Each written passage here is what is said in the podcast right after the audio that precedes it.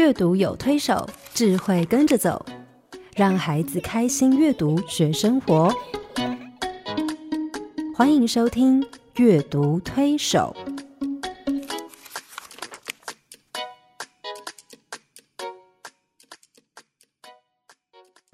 听众朋友，你好，我是黄乃玉。呃，各位听众朋友，大家好，我是刘青燕，欢迎您加入阅读推手的行列。嗯嗯，我们今天又在空中相见了。是的，呃，其实我们在预备的时候，我想到有一本书，我曾经非常非常的呃喜欢，而且一直在分享哈。哦，对莫非今天黄老师一开场就要跟我们讲故事了吗？我说的曾经喜欢，不 不表示现在不喜欢，只是它绝版已久啊。啊，所以我就不太敢用，因为讲了大家买不到书也很挫折哈。不，所以我今天先讲一下。不过针对我们今天的主题，我好想讲这个故事。对，我也很喜欢这个故事，但我不、不明白他为什么绝版。我在想说，他可能没有卖的，就是销量没有预期的好，出版社就很容易把它绝版掉。但我觉得有时候，你知道。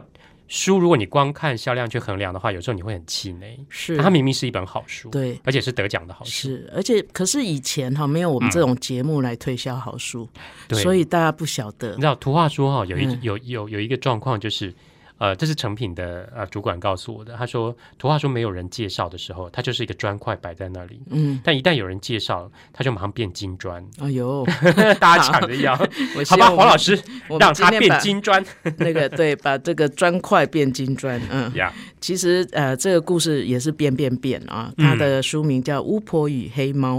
那青燕今天把这个读故事书的荣幸让给我哈，因为他知道我很喜欢猫，因为你而且很像巫婆，我正好要讲我自己招认啊。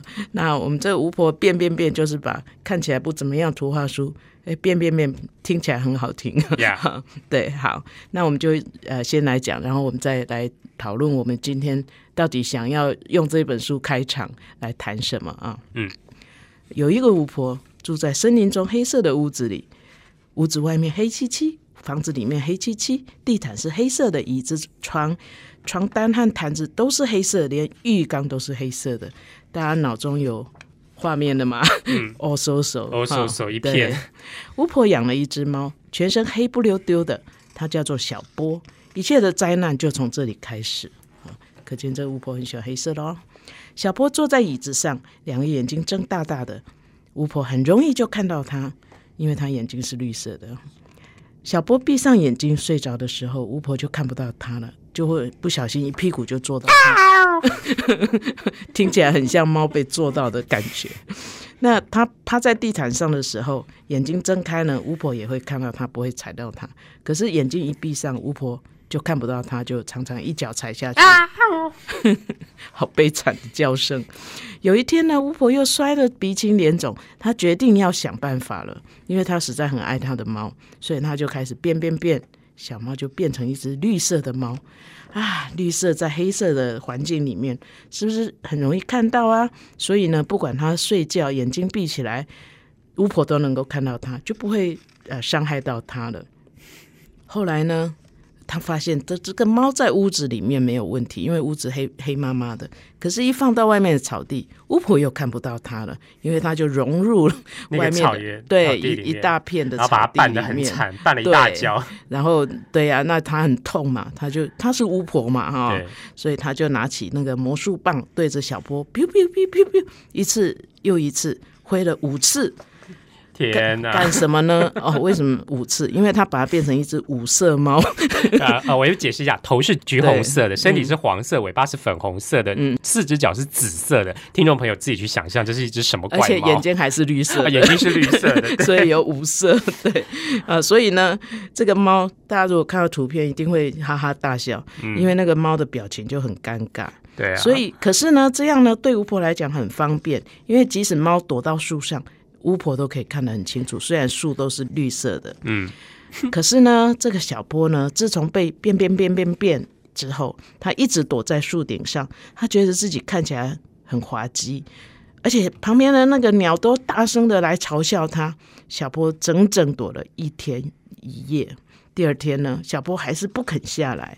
巫婆好着急哦，她好爱小波，她不忍心看他躲得远远的。嘿，她又想了一个办法，他又因为他是巫婆嘛，他又念着魔咒，变变变变变，哎，小坡马上从树上跳下来了，因为他又变成一只黑黑猫。色的猫，对，可是这又回到原原来的问题，不是吗？对对，她黑妈妈的，在一个黑妈妈的地方。可是这个毕竟是聪明的巫婆，她一转身，她拿着她的魔术棒，她又开始变变变。可是这一次它变的不是那只猫，它把它的城堡变成各种颜色啊，黑房子变成黄色的房子，有红屋顶、红大门，椅子是白色，配上有白色条纹的这个靠垫，地毯是呃绿色的，可是又绣着呃粉红色的玫瑰花。那床是蓝色的，又铺着雪白的床单，大家可以想象吗？一个非常缤纷的房子。现在呢，不管小婆躲在哪里，巫婆就更容易看到她了。真是不愧为聪明的巫婆啊！没没有，我觉得这本书实在太有趣了，就是是嗯，也就是说，我觉得最有趣的是那只猫被变成嗯五种颜色的时候，嗯你知道它很自卑，是然后躲到树上去，为什么躲？因为它外表变得很不一样，对很，怪异而且它已经不是它自己，已经不是。它自己了，对它变成一只绿色的猫已经很怪了，又变成一只奇怪五种颜色的猫 哈。嗯，那当然，那个地方让我们有点小小的惊喜，就是说，嗯哎呀，这这个巫婆变成这样，但后来要怎么解决？它的后来的 solution 就怎么解决这个问题？呃，其实有时候我我看到这个巫啊、巫婆与黑猫的故事，我就会觉得说，有时候我们看到跟外表跟我们不一样的人，嗯。或者是性格上跟我们不一样的人，嗯。我们都觉得说，哎呀，这个人很难相处，这个人一定有什么问题，然后可能会有跟我们格格不入，然后我们希望可以改变，尤其是在我们身边跟我们比较亲近的人，我们希望可以改变他，但殊不知，事实上。我们真正需要改变的是我们自己的心态，我们的眼光，是，嗯。对，因为我们都觉得改变别人好像比较容易，是，就别人变了，那问题好像就解决了。嗯，可是其实有时候呃我们要改变最容易的还是从自己，对，因为我们都不愿意被改变。嗯可是当人看到了他改变的必要，或是改变以后可以 make life better，嗯，他其实是愿意改变的。对，比如说父母希望孩子变得他理想中的样子，嗯然后就啊、我可以，呃就是我会变得更爱他，然后或者是我们希望我们的伴侣配偶，我们变成是我们想要的样子，我们就可以更爱他。嗯我们身边的人，我们就可以啊、因为他们把他们改变成我们希望的样子，就会我们就可以真正接纳他，是，真正的爱他。可是事实上，那已经不是接纳。对，那个已经不是了，而且 嗯其实。真正能够接纳、包容一个嗯。对象，其实是要从我们内心去改变我们自己，嗯。去接纳他、包容他原本的样子。是，就像这个呃巫婆一样，后来那只猫还是回到黑色的状态，那怎么办呢？所以他只好改变他自己住的地方。是可是因为这个改变，反而让他住的地方变得更缤纷，而不是是一个乌漆麻黑的城堡。，嗯，让他跟猫都生活的比较舒服。，对，而且作者有一个隐喻是，当你自己改变的时候，你的眼光、你的你的心态、你你看待这个世界的眼光、看待人的眼光，其实嗯你看出去就是彩色的了，是就不会再是黑色的。是，对嗯，好，讲了半天，我们今天到底要讲什么？是在讲变魔术吗？我们今天要讲的是谈的主题，其实就是像啊、这这本个巫婆书这本嗯书在谈的讯息。其实一开始那只那个巫婆并没有办法宽容那只猫哈、嗯然后对它是觉得非常碍手碍脚。嗯你知道，我最近也一直把这本书拿出来看，嗯原因是因为 它点醒了我一件很重要的事。嗯，我真的觉得我们家那只狗非常爱脚，就是它到哪里常常就 bỏ 开哈，嗯就是嗯。会绊到我们的脚啊，然后什么，嗯你就觉得怎么会有一只那么爱脚的狗？可是后来我我常常说你就不能乖一点，因为你就不能够呃、嗯。规矩一点，好像常来就是常搭我们的脚，然后害我们绊倒。然后后来我发现它就是这个个性，嗯。我要我就接纳它这个样子，嗯就像嗯这个巫婆一样。嗯，那我要我就必须宽容它是。的这些作为，是，好对它的习性哈。嗯，所以我想对宠物如此，但对人更是。对嗯。尤其你家的狗又是继承前面的刘媛媛，两它背了很只长得大的包袱。对长得很像的狗，同样品种的狗，然后嗯，它接在后面，当然它也很活得不容易啊，哈。是啊，对，嗯可是我觉得那个宽容的那个呃尺度啦，嗯嘿，就是呃，我们今天常常说，哎，有啊，我都很接纳他，嗯，可是我们的接纳其实我觉得基本上人的接纳还是多少有条对，件，因为因为我们是人嘛。是是，可是只有上帝对人是绝对的宽容。我觉得上帝如果不是真的那么宽容，我们现在没有一个人可以活在这个世界上。对对，所以我觉得其实还是一样，我们要回去想想看说，哦，上帝怎么对待我们？嗯，然后我们上帝对我们这么宽容，我们再去对别人，呃有什么资格这么不宽容呢？对，我觉得呃，宽容啊、这个品格哈，嗯或者是啊、这两个字，其实看起来好像就是呃包容对方，然后嗯就是一个我们常常会误解宽容跟包容差不多，嗯可是我觉得啊、它有一个更深的意思，就是接纳。嗯我不只是包容你，嗯我还接纳你，嗯，好接纳你这个样子，包容好像有一点忍耐、忍受。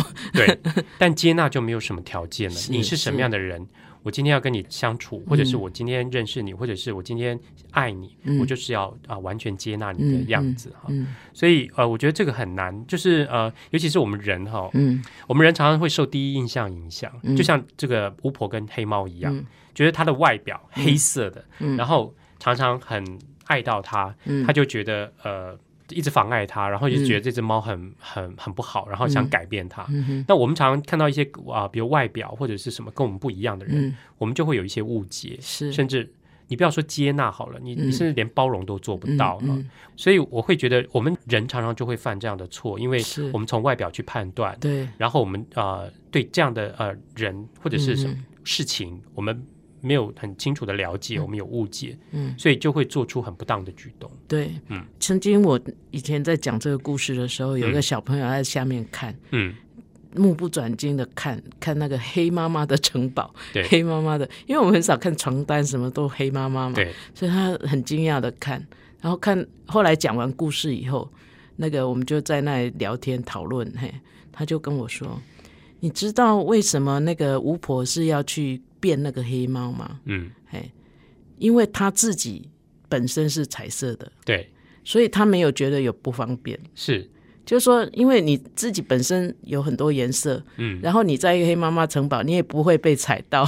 你也不会有什么不方便。嗯嗯，可是当这个猫它是黑色的，在那个城堡里面，它就不方便了。是，所以那个巫婆没有想，这个不方便并不是猫的问题，对，而是他自己的问问题对。嗯。哇，我觉得小孩看故事实在是够深入，你你看那个书上那个巫婆的装扮，她的帽子、她的袜子，袜子是那个全部彩色的呢，对，全部彩色，嗯。她身上的衣服也是很多颜色的，就等于说这个城堡里面唯一有颜色的是她身上的衣服。是。那其实那个孩子说的非常有道理，其实这也是这个作者透过图像要表达的是，我们常常只看到别人，就像圣经讲，嗯。我们只看到别人呃眼中的刺，嗯。你其实没有看到自己的良木。是。那我们就因为刺去挑剔对方，然后没有办法包容对方或接纳对方。对，但是事实上，我们被良木遮掩，嗯。然后呢，没有看到自己很多很多的问题。是，所以其实要改变的，并不是 对。对，是要而且我后嗯。后来自己又想了一下，我觉得小朋友好厉害，嗯。因为我们一般讲巫婆是黑色的，对对对。对，那今天这个巫婆自己本身是彩色很缤纷的，嗯对，所以呃，我觉得作者真的用很多反差哦、是来让我们呃从视觉上从。故事的发展，嗯去思考很多深的问题，难怪他会得到一个大奖，是不对是？美国儿童丛书奖。对哇，这本书在台湾卖不好，真是不好意思啊。我也觉得，我很想让他复活，让这个巫婆复活。好吧，我们就等待 是看经验叔叔怎么变变变。好，我们先休息一会儿。爸爸妈妈，你们说故事给我听好不好？手机零距离，但跟孩子的心却遥远。古典音乐台阅读宝盒，用图画书陪伴孩子，让绘本共读开展孩子的笑颜。阅读宝盒独家订购专线：零四二二六零三九七七。我真的很想让这个巫婆跟黑猫复活，哎，因为我自己在跟小朋友分享的时候，小朋友也是注意到那只猫。是那我就问他们说，如果呃这只猫啊、巫婆没把它变回原来的样子哈，嗯，那你觉得结果怎么样？他说那只猫可能就一辈子自卑，然后呢，然后很羞愧的就呃可能会呃得忧郁症，然后会想这一只巫婆。他说他可能会得忧郁症，然后可能会想自杀等等，就 因为他变得太怪了。但是我觉得呃这本书当然呃作者收了一个很好的尾哈，嗯让巫婆自己做了一些调整跟嗯改变，然后去接纳猫本来的是样子你。有看到那个嗯图片，那那些鸟在嘲笑那个猫的表情，对，真是太太可笑了非。很绝，非常是绝妙的表情。嗯所以呃，小朋友都知道哈。那我想，其实他点出一个很重要的点，就是说，当我们没有办法去宽容一个对象，或宽容嗯一件事情、一个声音、嗯一个人哈，或者是一只宠物的时候，嗯。我们可能会造成很多的遗憾。那个遗憾可能是巫婆可能会失去这只猫哈，嗯其实它这是唯一陪伴它的生物哎，所 以说它可能会失去一个生命，嗯。或者我们可能会失去那个一个对我们很重要的人哈，嗯。或者是搞砸一件很重要的事情。嗯。所以黄老师，如果我们没有办法啊、做到宽容，嗯。你觉得会有多少问题衍生出来呢？嗯，我想我们基本上都没有办法真的做到宽容。嗯 对，可是我想这个社会上有很多问题，就在于说我们还没有学。嗯我我觉得这些品格，品格跟性格不一样，性格常常是与生俱来，嗯可是品格是你需要有知识的去呃学习。嗯嘿，那呃宽容这个在我们啊、呃文化里面可能没有把它放在学习的部分，我们对。比那我们常常说受。有容乃大，但我觉得那个容哈，可能比较偏向包容，也就是对说我忍耐，我包容你，然后可能会、嗯嗯。呃表示我们的心胸宽大嗯等等哈。嗯其实那个包容有一点好像，嗯，I don't care，我我不不在意。嗯可是常常我们面对自己在意的人，其实有时候我觉得我们会发脾气，常常是对我们很在意的人。是如果对一些陌生人，你就想要算了，嗯哎，他那个怪人不要理他。对 对我们其实那也不叫宽容，嗯那宽容应该是他让你觉得，呃，你不能够假装看不见。是然后你又要去接受他。嗯我们因着爱而在意，因着在意而无法宽容，这是一般人。是是是那可是其实这个要学习，因为如果没有学习的话，我们嗯。人跟人之间常常产生很多不必要的误会，对哈，然后那个误误会产生对立啊、冲突对，啊，什么然后造成一生的遗憾。是对我们尤其在家人之间看到很多这种，对就是可能譬如说，呃，要论及婚嫁的时候省级的问题，哦，然后那个婆婆一直到死都没有好好的去接纳、去欣赏这个 他不认同的这个省级的媳妇。对对对，啊。那像这样的事情，其实以我们做家庭教育的人来看，在家庭里面好多哎、是对，然后嗯你说真正损失的，除了那个媳妇以外，其实所有的人都是受损的，都是受害的，对有损的是所以史丹福的呃学者做了一个研究哈，他们研究就是宽容在心理学跟情感学上的作用。嗯哼，那那个学者就说，宽容其实可以减少压力，嗯。可以帮助我们降低血压。就是意思说，你没有办法宽容，你知道没有办法宽容，你很容易因为别人而恼怒，是。一恼怒就血压会飙高。是是，所以他说，宽容可以减少压力，降低血压，避免嗯。愤怒、失望、嗯。情绪的伤害。嗯。它可以提升我们的积极心态，嗯。让我们对事情、对人满怀希望，心存怜悯，然后你整个人、身体、身心灵都会变得比较有活力。嗯，说得好，对嗯。所以我想，我们从小帮助孩子去学习宽容。那因为孩子身边总是有各式各样的人事物，嗯是完全都跟自己不一样的。嗯。你怎么去啊、面对他们？怎么去嗯对待他们？嗯，避免造成黄老师你刚刚说两个字，我其实很认同，就是遗憾。对，所以呃，我想到一本书，其实、嗯呃，这本书有一点有点严肃，是，但我觉得读起来会有点哀伤。但是我觉嗯得这是这个作者，这个韩国作者自己在写这个故事的时候，对自己很深的一个嗯内在的反省，嗯，也是我觉得他透过这本书，把他小时候的这段很遗憾的经历表达出来。赎罪，对，有一点是赎罪，我觉得有点也是跟他的那个故事里面那个主角那个小男孩道歉。嗯嗯，好，那这本书叫做《小 B 的故事》，是三之三出版社出版的。嗯那呃，这个作者呢是一个韩国人，他把这本书献给他心爱的江一哈。其实他他写他小时候所认识的这个朋友。嗯，那等一下我念故事的时候，大家就会从故事里面去慢慢体会，故事里面的这个小男孩其实是一个呃自闭症的孩子。嗯，你知道自闭症的孩子他不会跟别人互动，他比较活在自我的世界里面，所以他很少有朋友。嗯，但自闭症的孩子又偏偏很希望有朋友。嗯，呃，他跟那个故事里面那个小男孩有一点。短暂时间的交往，嗯，可是，在那个过程里面，因为误解，因为别人的眼光，因为呃，造成他别人对这个孩子的不够宽容哈，然后影响他，嗯，所以也让他在童年留下了这么一个小小的遗憾。嗯，好，我来念这个故事，因为这个故事文字不太多，而且文字写的很深刻哈。是，嗯，宋佩翻译的，宋佩老师翻译的小 B 的故事哈。这个故事发生的时候我还很小，那时候有一个小孩叫做小 B。整个冬天，小 B 都关在房子里。不过到了春天，他是第一个走进树林里的孩子。他总是独来独往，因为其他孩子都离他远远的，小 B 也就避开他们，独自待在树林里。那一天，我们在玩捉迷藏，我决定藏在树林的深处，在那里，我第一次遇见小 B。我一动也不敢动，然而小 B 只是双眼注视着前方，从我身边经过。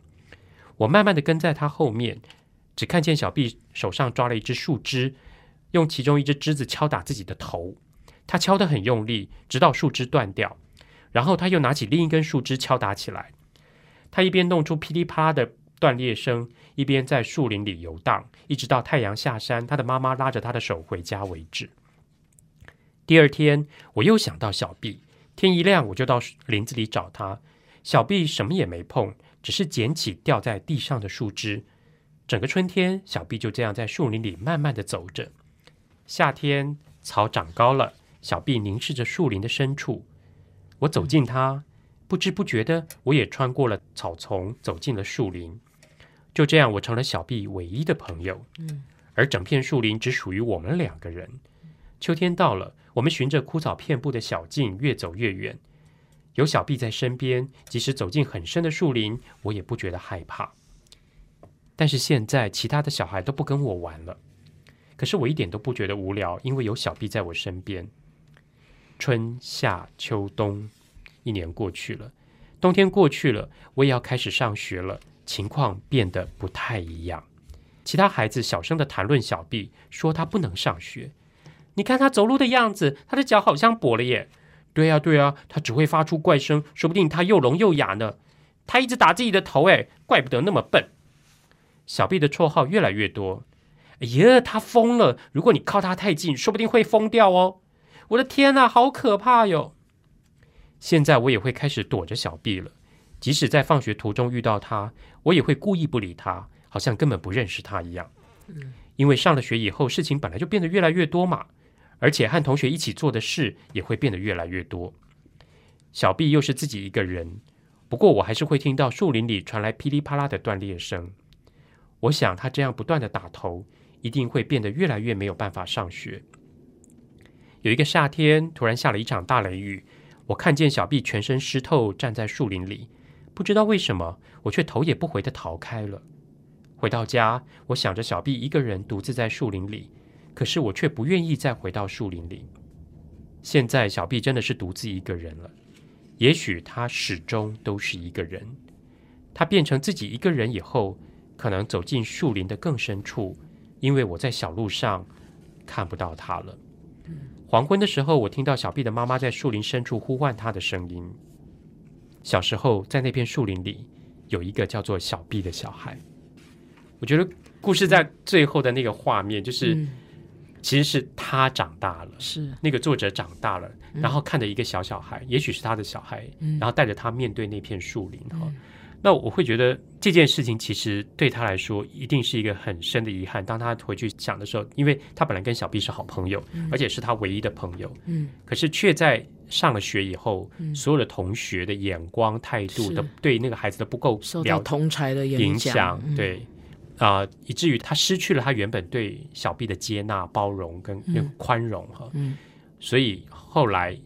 远离他，让他成为孤单一个人。我相信不只是小 B 孤单，他心里面有一块情感的有一面也掉了，嗯，也变得比较孤单了，是，所以留下这样的遗憾。嗯嗯，哎，有时候想想，人在社会化的过程，真的让我们失去好多品格。是没错，对，然后我们就说啊，这是我的性格。嘿，嗯其实我我觉得品格真的是需要学习的。嘿，然后如果旁边有人可以帮助孩子，嘿，嗯在像他旁边有小 B 这一个人，如果那时候有一个成人是了解这种状况的，对，他其实这是一个很好的机会，不止教育了这个孩子，这个作者也嗯教育了其他的孩子，是啊对，不对？对，可是宽容这个功课，在这个故事里面，我们就看其实是从有到无，对，对，嗯，哎，不是从无到有，哎，是从有到无，对，我觉得好好可惜。其实我们人慢慢长大，变得很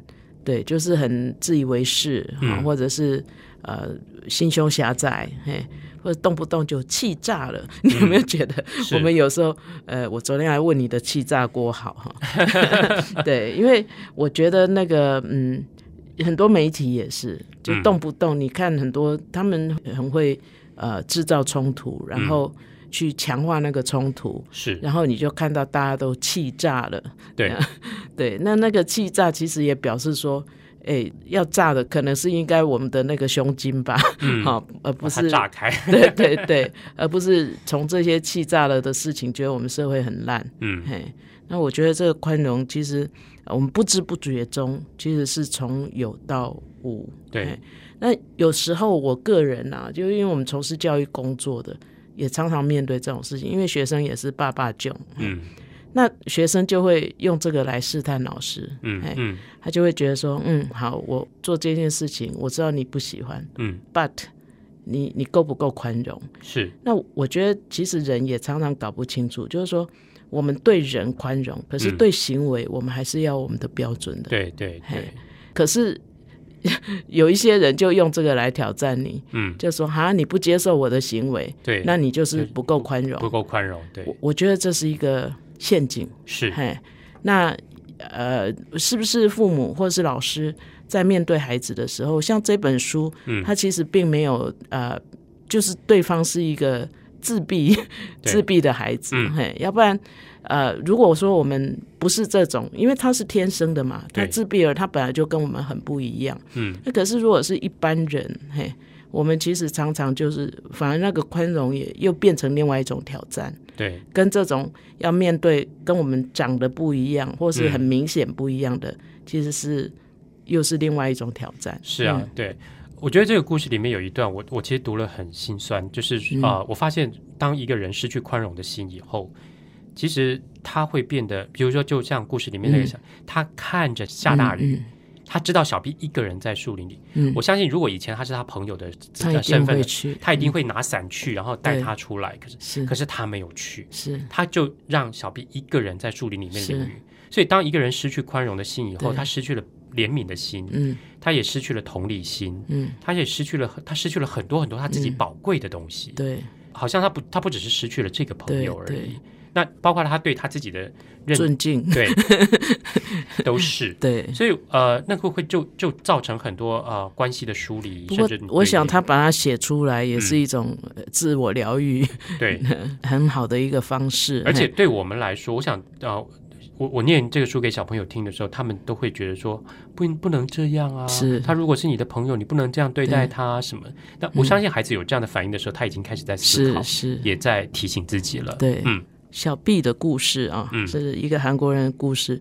不过呢，我觉得宋佩老师的文字也把它阐释的非常好。对，我觉得呃，这个，我想我们回顾我们童年，嗯一定也做了很多类似这样的事情，长大以后觉得 会遗憾的事，不以为荣的事。对 对，可是毕竟我们也那个事情你也回回不去了哈。可是如果从这个回顾里面，我们可以得到什么呢？呃，其实我觉得作者，我相信那个时候他如果对小 B 多一点宽容，是。然后真正接纳他的时候，嗯。他就不会去在意别人的眼光，是，那这样的遗憾就不会发生。对，我觉得他后来他把这个故事写下来，是，是一种某某种程度的自我疗愈跟赎是罪，也是对自己的一种宽容。对，所以因为在那个之前，他已经责备自己很多年了很，久了，对，然后还是回过头来要宽容，对嗯，所以我觉得有时候我们在宽容别人之前，我们必须先学一件事情，嗯。就是宽容自己。是，当我们对自己的某一些地方我们没有办法接受，或者是过不去的时候，我们卡在那里，嗯。我们很难真正的去宽容别人。嗯，对，一个没有办法宽容自己的人，其实没有办法去宽容别对。人。嗯。所以说呃，严以律己，什么宽以待人，好像有一点困难，呀 还是要对自己不要太严。是啊，所以我想到有一本书，是一个日本作家叫梅田俊作他的作品哈。那呃，这个作者呢，这个画家其实非常有名，他画了一本书叫做《永远爱你》，啊是啊，几乎是家喻户晓的图画书。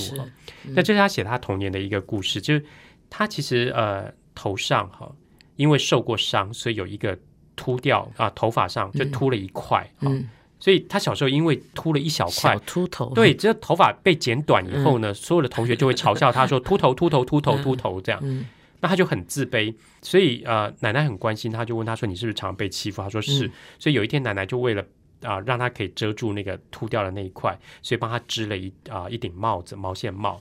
然后他就非常高兴的带去学校。可是同学呢，就开始啊、拿这顶帽子来跟他开玩笑，或者是捉弄他。帽子把他扯下来，然后丢来丢去，丢来丢去，然后还是拼命叫他秃头哈。那他当然非常难过，也非常生气，但是他因为这样没有办法接受他脑袋头上秃了这一小块这件事情，嗯他开始甚至愤怒的把奶奶织给他的那个毛线帽就放在地上，一直踩，一直踩，一直踩。嗯嗯看在奶奶眼里，当然心里非常难过。后来呃，有一天晚上吃完饭以后，他爸爸才告诉他说，其实你头上那个伤是怎么造成的？那个秃头那块秃掉的地方是怎么造成的？是因为呃，在他 baby 的时候，奶奶有一天推着婴儿车带他出去散步，可是有一辆疾驶而过的那个摩托车冲过来，嗯。奶奶为了保护他，就把他这个娃娃车推到一边，然后自己被车子撞到。嗯，那他爸爸爸爸告诉他说：“你你头上因为受伤秃了那一块小伤疤，可是奶奶因为这样失去了一只眼睛。”嗯。从那次之后呢，我觉得这故事里面这个小男孩就知道说，这一块啊、呃头上秃掉的这块伤疤，其实对他来说是一个奶奶爱的表现。爱的印记，对爱的印记，然后奶奶很勇敢的拯救他，所以他开始宽容自己了。嗯他接纳了自己，对我就是这块，而且这个秃掉的地方对我来说是一种骄傲，是充满爱、奶奶爱的地方。嗯所以后来他去学校，他还是得面对那些嘲笑他的同学。嗯他因为这样变得勇敢了，嗯他敢抗争，嗯甚至当他的帽子被丢到被同学丢到树上，被挂在树上的时候，所有的人不敢爬上去拿，他自己一个人爬上去，嗯把那个帽子拿下来。嗯拿下来戴着以后，因为这些举动也得到同学对他的宽容跟认同，嗯。也接纳他，所以后来所有的同学对他看待他的眼光也变得不一样了。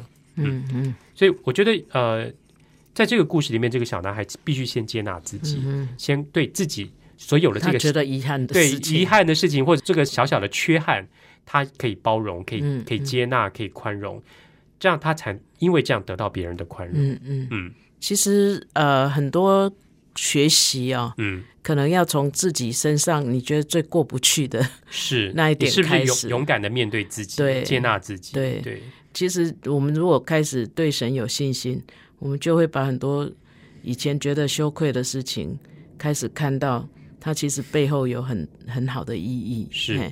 因为我觉得有时候宽容不是说啊算了算了，对，或者说哎不要计较，就像我刚刚讲，啊我 I don't care，嗯。我不在乎，而是是你计较之后，你用新的眼光去看到那一件事情，或是那一个人的另外的意义。是对。其实我觉得，像我们在工作上也是会遇到有一些人，就是莫名其妙仇恨你啊，对啊，对，嗯。然后你就一直在搞不清楚，很无理的挑衅啊，或故意找茬、鸡是蛋里挑骨头啊这种，对各式各样的人，然后呃，有时候你就想说，我当然也可以一副就是说你老几啊，你是老几啊，对。啊，嗯，对，I don't care 这样，嘿，你能奈我何？是。可是我觉得那好像不是真的宽容。是。对我觉得、嗯。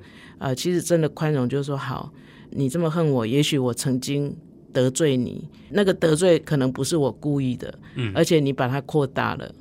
可是呢，呃，他你的确是受伤了，嗯。嘿，那那从这样新的角度来看，你就不会他觉得他是一个要来伤害你的人，而是你会看到他是受伤的人。是，对我觉得我们在做家庭的人，你看到我们在讨论延伸家庭的时候，其实很多人回去看，就是说他对他的父母有很多的不谅解，然后他再往前看，就是那个父母从来没有被爱过，嗯，嘿，然后他们 又当了父母，也没有人教他们怎么去爱他的孩子，是。然后你就看到孩子在受伤。对，那如果我们能够回头去看这个时候，我们看到的那一件伤害的意义就不一样。对，嗯。像把帽子还给我，呃，这本书里面哈，嗯，这个小男孩因为诚实的去面对他自己的这个伤，嗯。然后你知道他本来对奶奶是不谅解，因为他知道他这个伤是奶奶造成的，嗯。甚至把奶奶织给他的那个毛毛哎线帽子嗯。丢在地上，一直踩，一直踩，一直踩哈。嗯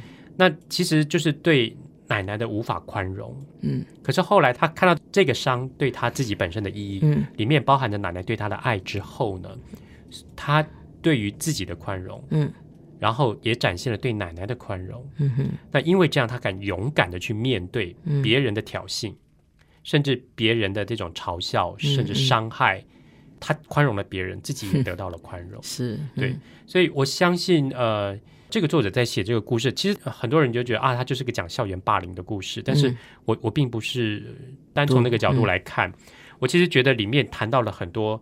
你必须怎么面对自己？你是不是真的能够勇敢的面对自己的缺陷？嗯你可以完全的接纳自己，对然后你才有那个自信出来。你有那个自信出来的时候，别人的那种嘲笑啊，嗯嗯那种嘲讽就不会对对你造成很大的伤害。对。嗯也许慢慢长大，又又要更多体认，万事互相效力。效力 对对虽然看起来对我们是有损的，嗯可是如果我们有那个信心，其实就是一个宽容最极致的吧。是，所以呃，我觉得有时候呃，我们对于人的误解哈、就是啊、呃包括我们对自己也会误解。那那这个误解会产生很多的呃 麻烦麻烦的后果，对。呃，如果我们对自己是是比较清楚、比较了解，甚至我们对自己完全接纳跟宽容，我们有自信的时候，呃，外外面的影对我们的影响就会变得比较少。哈是，嗯我其实很喜欢呃啊、日本的作家叫八岛太郎的一本书哈。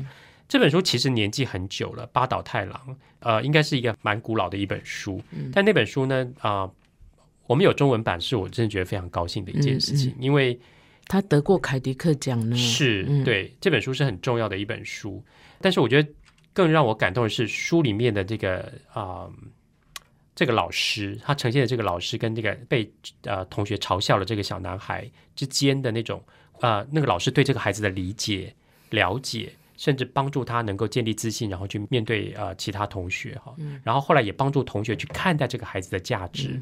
我觉得这本书其实是非常棒的一本书，那可以呃把我们今天所要讲的这个宽容的意义就彰显在这个书里面哈。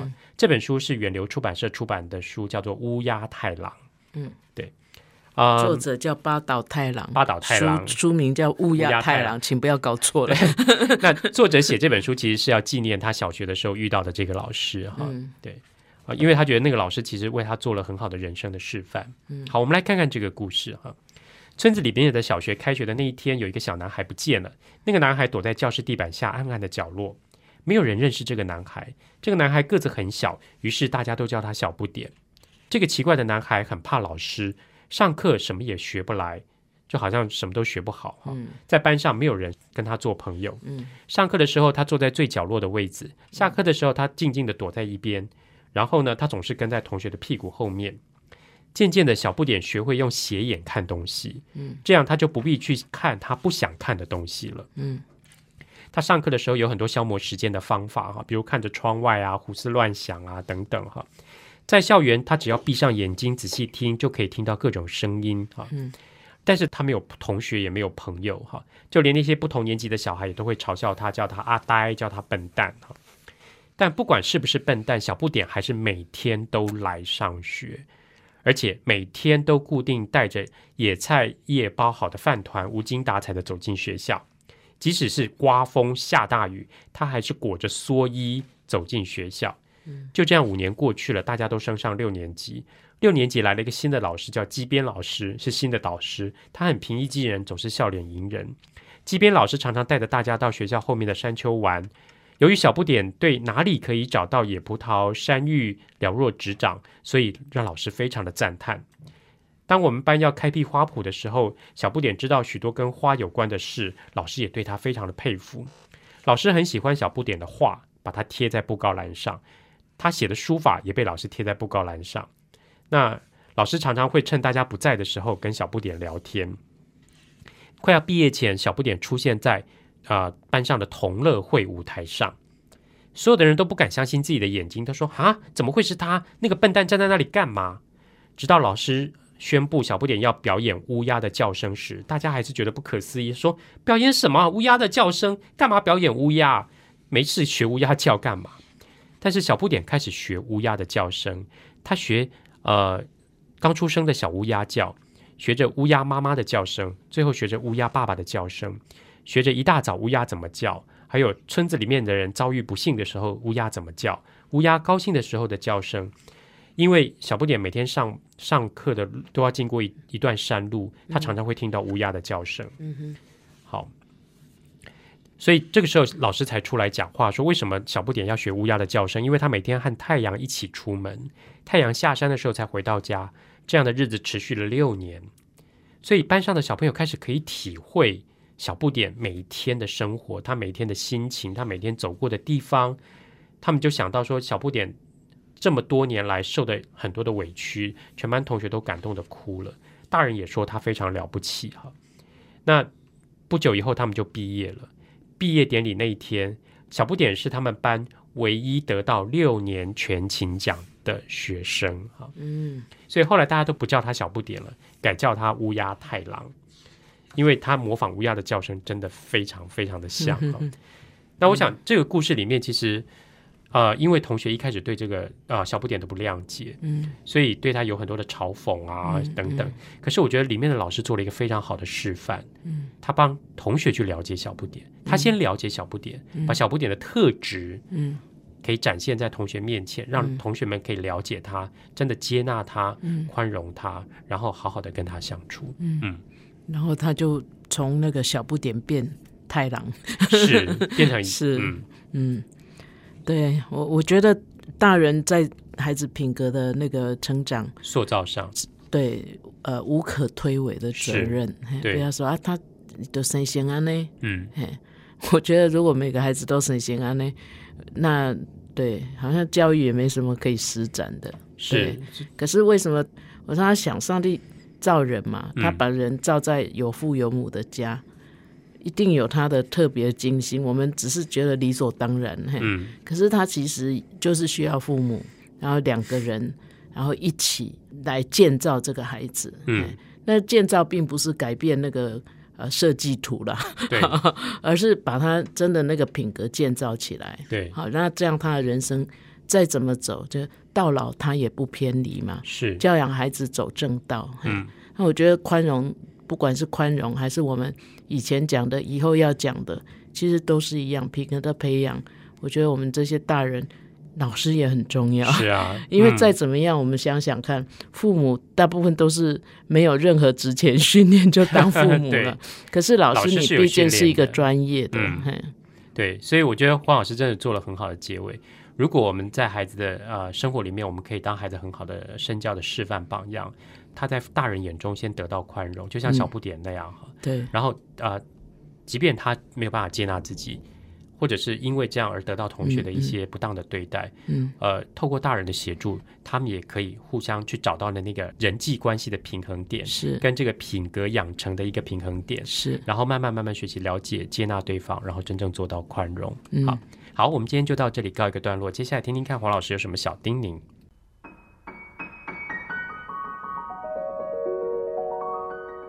乃玉老师的阅读小叮咛。各位朋友，我们今天谈宽容呢，用了几本呃很可爱的图画书哈。呃，我们从那个巫婆与黑猫，我们来想，呃，这个巫婆为什么要把黑猫弄得这么呃过得这么不好呢？啊，那黑猫它很爱黑猫，黑猫过不好，它也过不好。所以当它啊、念头一转，哈、它用宽容的心来看待四周，来看到它的猫猫，那他们就从此过着快乐的日子 哈。当然，我们也用了小 B 的故事啊，乌鸦太郎啊，把帽子还给我哈。那我想，我们啊找这几本书呢，主要也是啊让啊我们听众可以从这个故事里面去想，呃。的确，这个世界、这个社会上，我们有一些我们称为弱势哈。那为什么会弱势呢？并不是上天对他们不公平，而是我们人哦，对跟我们不太一样的啊，不管长相或是呃各方面不太一样的，都不比较会容易不自觉的去排斥他们。那以至于弱势就会感觉过得不好。若是过不好呢，嗯。其他的非弱势应该也不会过得很好哈，所以我想宽容其实真的也不是只有对别人宽容，那我们也提到其实对自己宽容哈，呃，其实对别人宽容，你就是对自己宽容。可是，在对别人宽容之前呢，可能我们也要先呃对自己宽容一点哦，呃，当然做事情认真啊，这些都有必要哈。可是让自己在努力之后哈，我们可以。呃，多一点宽容哈。那呃，当然，这个社会上有很多乌烟瘴气，呃，可能也是因为我们的呃宽容这方面的学习不够哈。呃，很容易就在呃当下就产生了误解，然后事后呢，可能又不知道怎么去解决啊，以至于那个冲突就扩大或加深哈。我想，我们这个越来越多元的社会，我们真的需要。呃，更多的学习宽容。本节目由 FM 九七点七台中古典音乐台制作播出，邀您一同享受阅读，丰富孩子的生命。如果你对这个节目有任何想法、建议，我们都很欢迎你在 Apple Podcast 留言打分评星，也邀请你订阅这个节目，并分享给身边的朋友。感谢您的收听，我们下集再见，拜拜。